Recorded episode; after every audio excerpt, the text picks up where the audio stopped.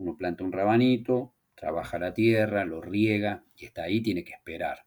Y ahí empieza el problema, ¿no? Si la ansiedad te dice, mientras el rabanito va haciendo su raíz y va creciendo, y dice, uy, estará el rabanito ahí abajo, no salió ni una hoja, estará ahí abajo. Y el error que uno puede cometer es empezar a escarbar esa tierra y matar al rabanito. Hola, hola, soy Fernanda Gómez, líder del área de talento humano de Sherwin y host de este espacio. Y les doy la más cordial bienvenida al tercer episodio de nuestro podcast Let Your Color Show un espacio donde hablaremos de temas de bienestar, desarrollo y productividad. Quédense hasta el final porque en cada episodio cerraremos con tips y consejos prácticos. Hoy hablaremos de liderazgo con propósito con nuestro invitado Alberto Benavides, quien nos acompaña desde la ciudad de Buenos Aires.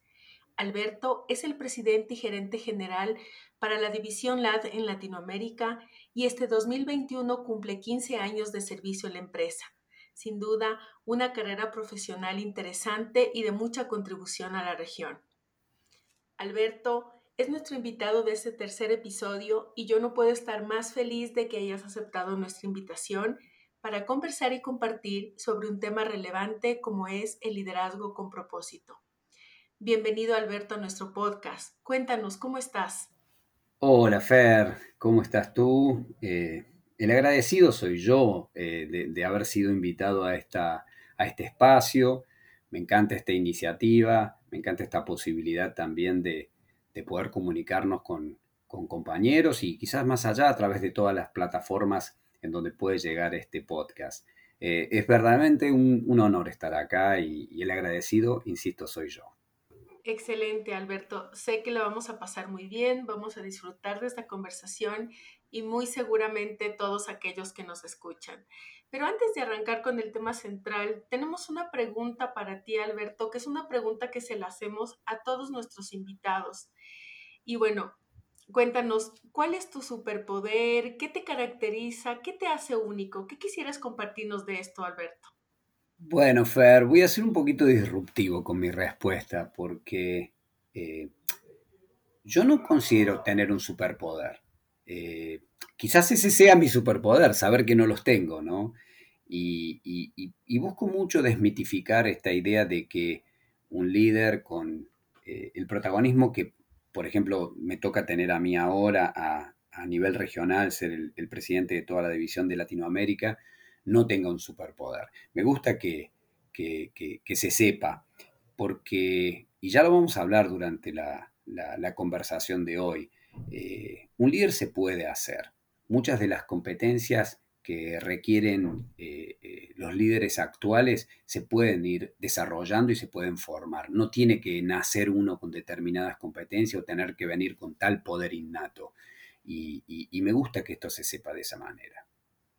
Sin duda una respuesta totalmente disruptiva y sincera de tu parte al dejarnos ver que como líder tu superpoder es saber que no lo tienes y que por el contrario buscas aclarar que un líder se hace, se prepara, se desarrolla.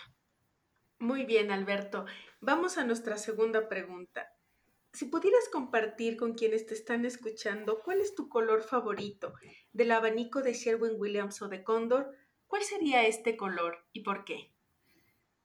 Me encanta, me encanta el, tema de la elección de los colores eh, desde que me uní a la compañía aprendí eh, que existe un, color marketing team en Sherwin Williams que elige un color todos los años y lo, define como el color del año y, forma parte de un color marketing group global que ven las tendencias de colores a nivel global.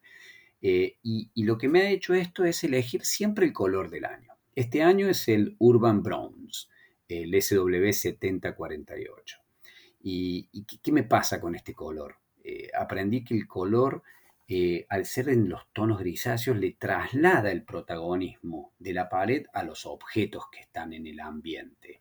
Eh, a diferencia del año pasado, el año pasado era el naval, este azul bien distinguido, que transmitía calma, pero tenía todo el protagonismo en la pared, ¿no? En ese color per se.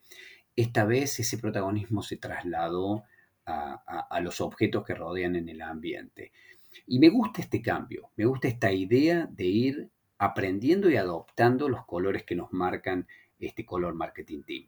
Porque después uno lo ve, lo ve en, los automóviles, lo ve en la moda, lo ve hasta en el color de los celulares, como estos colores que eligen estos expertos luego se ven en nuestro día a día.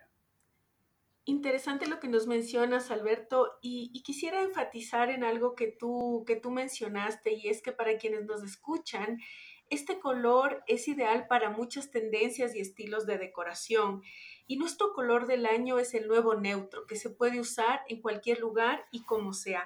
Y lo quiero asociar con lo que tú mencionaste acerca del cambio, del aprendizaje y la adaptación. Y son tres características que hoy los líderes deben tener y realmente todas las personas, dado el nuevo contexto que hoy tenemos. Y tomando en cuenta esto también, Ahora más que nunca nuestros hogares se han convertido en el telón de fondo de nuestras vidas, recordándonos que los momentos dignos de apreciar siempre han estado frente a nosotros. Entonces, este color marca la tendencia, marca la adaptabilidad, marca el cambio. Me ha encantado la, la reflexión que hemos podido tener sobre nuestro color del año y algunas de las características del liderazgo. Bien, y ahora para continuar con nuestro tema central de liderazgo con propósito, quisiera preguntarte, ¿qué es para ti el propósito, Alberto? Me encanta el tema, me encanta el tema, Fer. Eh, y, honestamente, eh, eh, tiene mucho que ver con, algo que uno debe tener desde muy adentro como, como, como ser, ¿no? para mí el propósito, para mí, y esto es muy personal, es el servicio es la vocación de servicio. Eh, ¿Cómo podemos traducir eh, esa, ese servicio, esa vocación de servicio? Eh, preguntando cómo puedo ayudarte, cómo podemos ayudar a otros, cómo podemos servir a otros. hay un libro que me marcó, es un relato muy simple sobre la esencia del liderazgo, escrito por James Hunter, que en inglés se llama The Servant, eh, pues traducirse el sirviente, pero la traducción al español eh, del título fue La paradoja, eh, que, marca esto, que marca cómo el líder debe estar al servicio. Y déjame darte un pequeño este, resumen de, una parte del libro. El libro muestra cómo la pirámide jerárquica, que usualmente tiene arriba al presidente de la organización o al general en una organización este, como el ejército, este, y al pie a los soldados o a los asociados o a los empleados, todos al servicio del cliente. Eh, el, autor eh, propone invertir la pirámide, que arriba de todo estén los, esté el cliente y toda la organización al servicio partiendo de los primeros empleados, de los supervisores, de los gerentes y, en el último eslabón estar el, líder máximo al servicio de sus equipos. Cada uno al servicio de sus equipos. Esto realmente a mí me marcó y, se transformó en un propósito en la medida que yo iba avanzando en mi carrera, iba tomando posiciones de, de liderazgo y entendía que estar al servicio de mis equipos iba a traducirse en, una mejor ejecución de todo. Vos sabés que recientemente eh, eh, en, estas plataformas de streaming, eh, acá en Argentina es muy popular Netflix, salió una serie que se llama New Amsterdam, que trata la historia de un hospital. Y, el, el, protagonista, el nombre del protagonista no recuerdo el actor, se llama Max Goodwin, es el director de un hospital que viene con, esta, con este perfil de vocación de servicio y es impactante de la forma de cómo cambia una organización a, partir de un modelo basado en el servicio. Los invito a que los vean, que es una forma resumida también de entender este concepto. Escuchar que el significado de propósito para ti es servir me ha conectado con la idea de que el liderazgo servicial es un estilo de vida definitivamente en el que servir es un valor y las acciones que ese líder realiza buscan ser coherentes con dicho valor. Otro concepto interesante que aparece en esta conversación, Alberto, es que el cliente esté en el centro de todo lo que hacemos, colocándolo en primer lugar en esta pirámide invertida. Y esto es lo que el libro realmente menciona como el nuevo paradigma, porque esto nos obliga a todos, no solamente a los líderes, a asumir una nueva mentalidad y a reconocer que el papel del líder no es el de dominar o mandar al de la casilla de abajo, sino más bien es servir, es decir, acompañando a los equipos, conociendo a la gente que los motiva, trabajando codo a codo con nuestros clientes, entendiendo las necesidades, removiendo los obstáculos. Y bueno, creo que sin duda este concepto de ponernos al servicio de los otros es la mejor manera de ejecutar y de liderar. Me encanta la conversación y los conceptos que están saliendo. En general, liderazgo y propósito son dos palabras muy, muy poderosas. Alberto, ¿qué pasa cuando las unimos? ¿Qué es el liderazgo con propósito para ti? Y, un poco lo que venías contando recién, ¿no? Eh, el líder al servicio de su equipo eh, debe comenzar potenciando los talentos de, su equipo y desarrollar aquellos talentos que, ya traen o que, están faltando. El líder debe indagar mucho sobre el perfil de cada integrante de su equipo y si no logra detectar esas características claves, debe pedir ayuda a aquellas personas que son perceptivas. Por ejemplo, ustedes, los, de, los profesionales en recursos humanos, son unos genios este, y, tienen muy desarrollada esa competencia de, detectar los perfiles de las personas. Los líderes deben apoyarse en, entender ese diagnóstico para trabajar y, dar soporte y dar servicio. Luego, yendo a, la empresa en sí, eh, eh, vinculando eh, el, liderazgo con el propósito, el líder debe entender el contexto donde está la compañía, ya sea interno, entender bien la cultura de la empresa y abrazar esa cultura de la empresa, esto es clave, es fundacional, y también entender el contexto externo, ¿no? que es tan cambiante, ¿no? ese contexto externo que moviliza y que nos genera tantas disrupciones también. Y una vez que sabemos dónde estamos y en qué condiciones, ahí sí establecer una visión, un futuro ambicioso, plantearse metas este, hasta idealistas, los podría decir, eh, hacia dónde queremos ir, desde el negocio, desde los productos, desde los colaboradores, la comunidad, todos los stakeholders, accionistas, todos los stakeholders, hacia dónde queremos llevar nuestra compañía. Y allí aparecen las metas, los objetivos, para lograrlos se definen estrategias.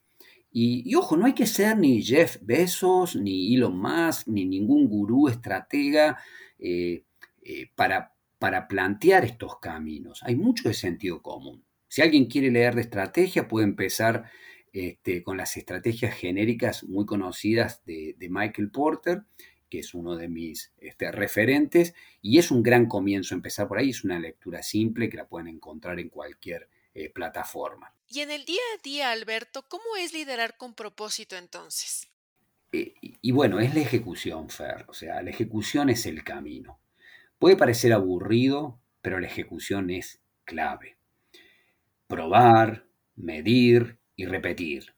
Probar, medir y repetir. Siempre navegando en un balance de exigencia y confianza, ¿no? Donde uno desafía al equipo a lograr eh, objetivos, a, mejorar y a, desafiarse per se, dando confianza al mismo tiempo. El factor confianza juega un rol muy importante.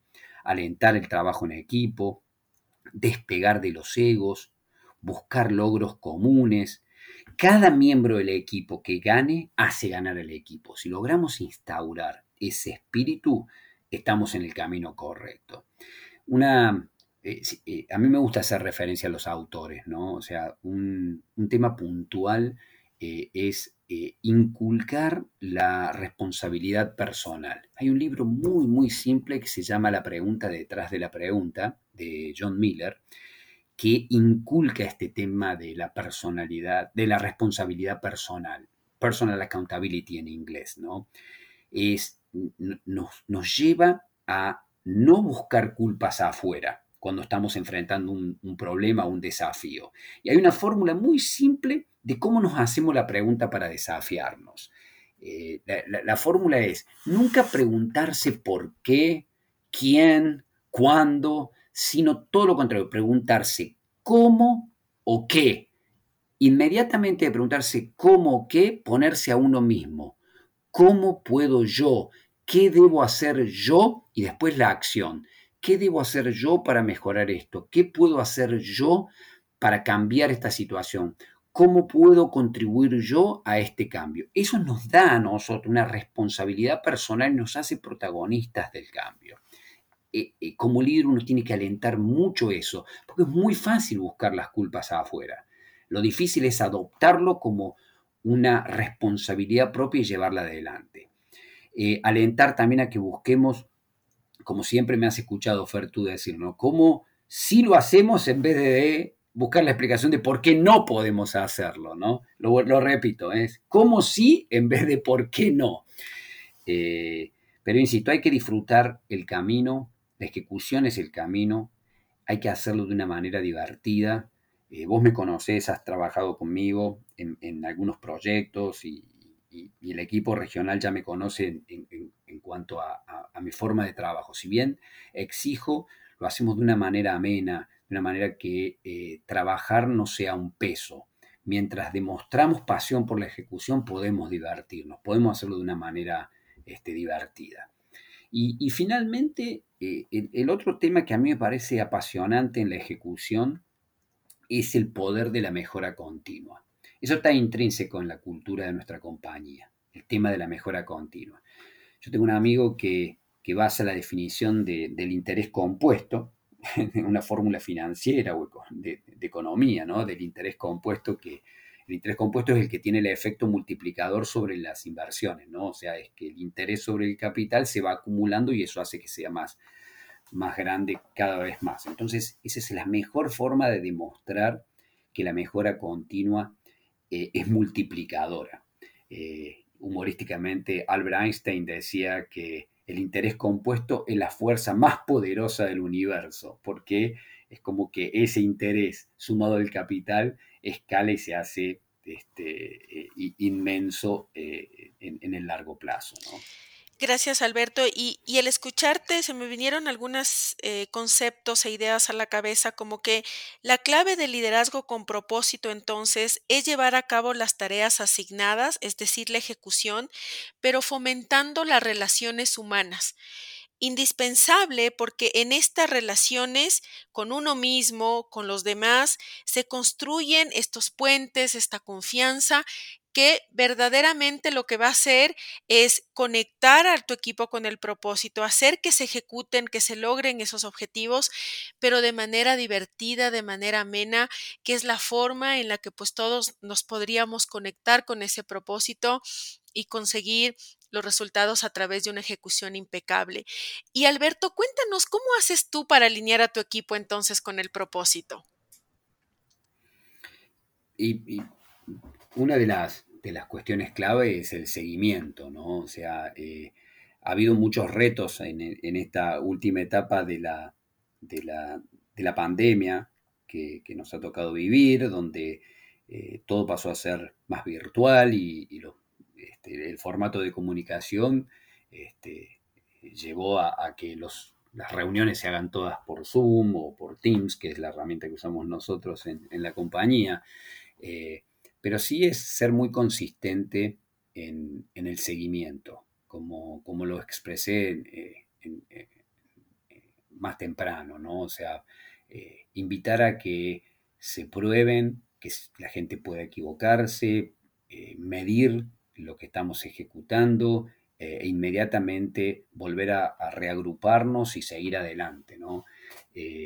Yo soy muy disciplinado y muy persistente en cuanto al seguimiento de los procesos. Una vez que alineamos una dirección en común y nos ponemos de acuerdo, eh, eh, es, cuestión de, ser muy disciplinados en el proceso, de seguir ese proceso y, no abandonarlo. Eso es donde a veces eh, muchos de los proyectos se quedan en el camino porque no se logra esa consistencia en, la ejecución del proceso. Para mí es súper importante esa etapa donde uno se alinea con el equipo y consistentemente va, ejecutando el plan. Ok, Alberto, en- entiendo muy, muy, muy claramente lo que nos compartes de, darle seguimiento a ese plan. eh, y, y crees tú que también eh, el nutrirte de las otras personas, de los miembros de tu equipo, que te den ese feedback, que te digan qué está pensando el cliente, porque hoy en este contexto donde todo está cambiando, muchas veces esos planes pueden volver a adaptarse. Eh, ¿qué opinas tú sobre esto de escuchar, volver a redireccionar? volver a reformular los planes y obviamente seguir en este proceso de ejecución. Sí, eh, es, el reto permanente de, enfrentar los cambios, o sea, todo es móvil. Eh, el, camino, este camino que vamos a disfrutar en- en la ejecución, en nuestro trabajo diario, no va a ser fácil. Está lleno de desafíos. Va a generar un montón de aprendizaje, momentos de incertidumbre, situaciones inesperadas, eh, y, eso nos lleva a que tengamos que eh, innovar muchas veces sobre cuestiones que, que habíamos planteado de alguna determinada manera y la tenemos que llevar adelante de, de otra manera. Hacer cambios y también saber discernir cuando uno va a hacer esos cambios si lo que uno debe hacer es sintonía fina o una cirugía mayor. Si el cambio es muy drástico, vamos a hablar de una cirugía mayor, cambios que pueden tener incluso cambios importantes en el equipo o, redireccionar, una sintonía fina, pequeños ajustes que nos hagan llevar adelante eh, el ajuste que estábamos buscando. Alberto, y en ese sentido de, de todo este mundo que cambia, de lo constante es el cambio, ahora hacemos una cosa, mañana puede venir otra, hay una legislación, etcétera. ¿Cuáles crees tú que son los mayores retos para un líder en este momento y cómo podemos abordarlos? Bueno, lo, mencionado respecto de eh, enfrentar la incertidumbre, eh, nunca hay un- una situación cierta, o sea, uno puede elucubrar, armar forecast, armar eh, escenarios futuros, pero se va a enfrentar con la realidad eh, y, ninguna estrategia resiste al primer disparo, ¿no? Después, uno cuando sale al, campo, este, se va a encontrar con, con la realidad. Eh, pero dentro de los retos también están las presiones, hay fuertes presiones por los resultados, eh, yo le llamo la, trampa del corto plazo, ¿no? Es esa ansiedad de tener los resultados rápidos. A veces usaba un ejemplo en mi equipo y les decía, como cuando uno planta un rábano, un rabanito, ¿no? Uno planta un rabanito, trabaja la tierra, lo riega y está ahí, tiene que esperar.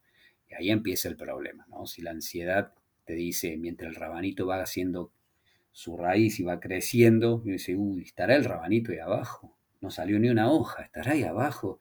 Y el error que uno puede cometer es empezar a escarbar esa tierra y matar al rabanito. Uno tiene que esperar, tiene que manejar su ansiedad, tiene que seguir trabajando la tierra y el rabanito ya le va a dar muestras, ¿no? Ya va a empezar a asomar su raíz rosada y nos va a decir cuándo está listo para ser cosechado, ¿no?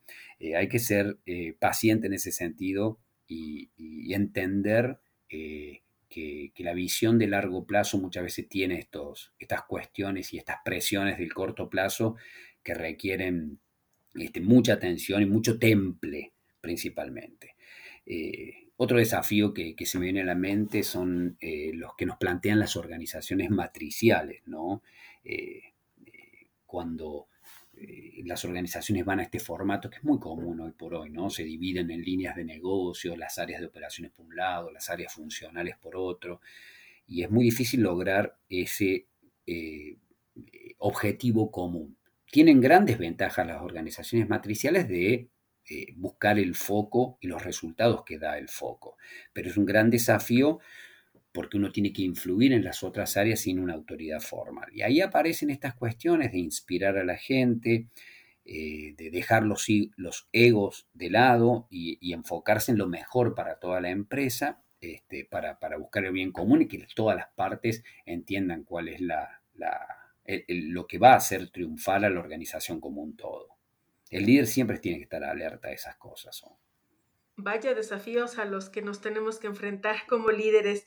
Y es que enfrentar los cambios y la ambigüedad se debe hacerlo con tranquilidad, con foco, con paciencia y poniendo de manifiesto nuestras capacidades de influir en otros. Alberto, si pudieras resumir en tres tips o recomendaciones prácticas para las personas que nos escuchan y que aspiran a ser líderes, ¿cuáles serían? Difícil. Eh, y para mí resumir es difícil. Mira, yo creo que no hay una fórmula mágica, pero eh, por lo que hablamos, ¿no? Pienso que eh, en primer lugar, como lo dije al principio, como tip le pediría a, la gente que desarrollen sus habilidades de comunicación. Es clave que el mensaje tenga llegada eh, que quede grabado en las personas, que resuenen las palabras, que inspiren, que tenga impacto. Eh, es muy importante, verbal, escrito, eh, que, el, mensaje llegue. Es muy importante la comunicación para un líder. Fíjense lo importante que ha sido en este momento, donde hay tantas formas de comunicarse y no pudimos llegar a la, a la comunicación personal. Entonces, mi primer tip estaría ligado a las habilidades de comunicación. Segundo, eh, ser auténtico, ser uno mismo. No esconder aquellas partes vulnerables que tenemos. Está bien ser vulnerable. Si nos equivocamos, está bien. Eh, no hay que ser un líder superpoderoso que nunca se equivoca o que no tiene momentos de vulnerabilidad. Animarse, equivocarse, y eso también inspira a las otras personas a que se animen. Entonces, ser auténtico, ser genuino, ser lo que uno es, ¿no? Y no forzar su propia personalidad ni impostar algo que uno no lo es. Y finalmente, iría con, con cuestiones que tengan que ver con energía, con ánimo, con coraje, eh, para poder ser persistente, para ser resiliente, para contagiar, para inspirar, evitar el, cansancio, el hastío, las pérdidas de energía, que se noten esas ganas, ese entusiasmo, ¿no? O sea, mi tip sería que se prueben su energía, se prueben su ánimo, esa voluntad y ese coraje que se requiere para salir a, gestionar, ¿no? Uno tiene que saber que tiene la energía, uno va a asumir un determinado desafío, tengo la energía para hacerlo y si no la tengo no voy a poder hacerlo, entonces la energía el buen ánimo, el positivismo y el coraje son clave como conceptos para, para, salir a liderar a, un equipo. Como vemos, no, hablamos de tener un coeficiente intelectual de un genio o, alguien que tiene que tener determinada habilidad innata. Uno puede hacerse como líder, ¿no? Esto conecta un poco lo que hablábamos al principio, Fer. Así es, Alberto, y creo que para todos quienes nos escuchan nos has dejado claro estos tres tips. Habilidades de comunicación, ser auténticos y tener toda la energía para ir hacia los resultados, hacia conseguir lo que queremos conseguir y pues con, toda la buena energía, la buena vibra, el ánimo y sobre todo esas ganas de, influir, de influir en otros. Y bien, Alberto, antes de cerrar, solo nos gustaría saber eh, qué te llevas de esta conversación wow, me hicieron pensar un montón, este, me encantó y me imagino eh, a, las, a nuestros compañeros, colaboradores y quizás otras personas escuchando este audio, eh, me llena de responsabilidad, honestamente me llena de responsabilidad y me hace saber de que, de que esto que estoy eh, expresando acá, debo seguir haciéndolo todos los días y seguir contagiando con, con esa vocación de servicio que tanto le pido a todos los equipos que tengan y ser yo el primero en, ofrecerla, ¿no? Y siempre, siempre empezar, ¿cómo te puedo ayudar? Gracias, Alberto. Y bueno, el verdadero liderazgo con propósito no necesariamente tiene que ver con el resultado inmediato, como nos decía Alberto con el rabanito, sino con la vocación de servicio, con el sentimiento real y auténtico de que lo que hacemos y por lo que nos esforzamos día a día. Y será el líder quien se lo tenga que comunicar al equipo y conseguir su máxima implicación. Muchísimas gracias Alberto por acompañarnos en este espacio. Gracias por compartirnos tu experiencia, tus ideas sobre sobre qué es el liderazgo con propósito. Gracias a ti, Fer. Fue un enorme privilegio estar acá. Eh, gracias por, por interesarte en, los distintos conceptos y en hacer cada una de las preguntas y por invitarme más que nada. Muchísimas gracias a vos y, de nuevo, no me quedan más palabras que, que estas. Gracias a todos por escucharnos. Nos encontraremos en el siguiente episodio de nuestro podcast Let Your Color Show. Chao, chao Alberto. Chao, chao Fer, chao todos.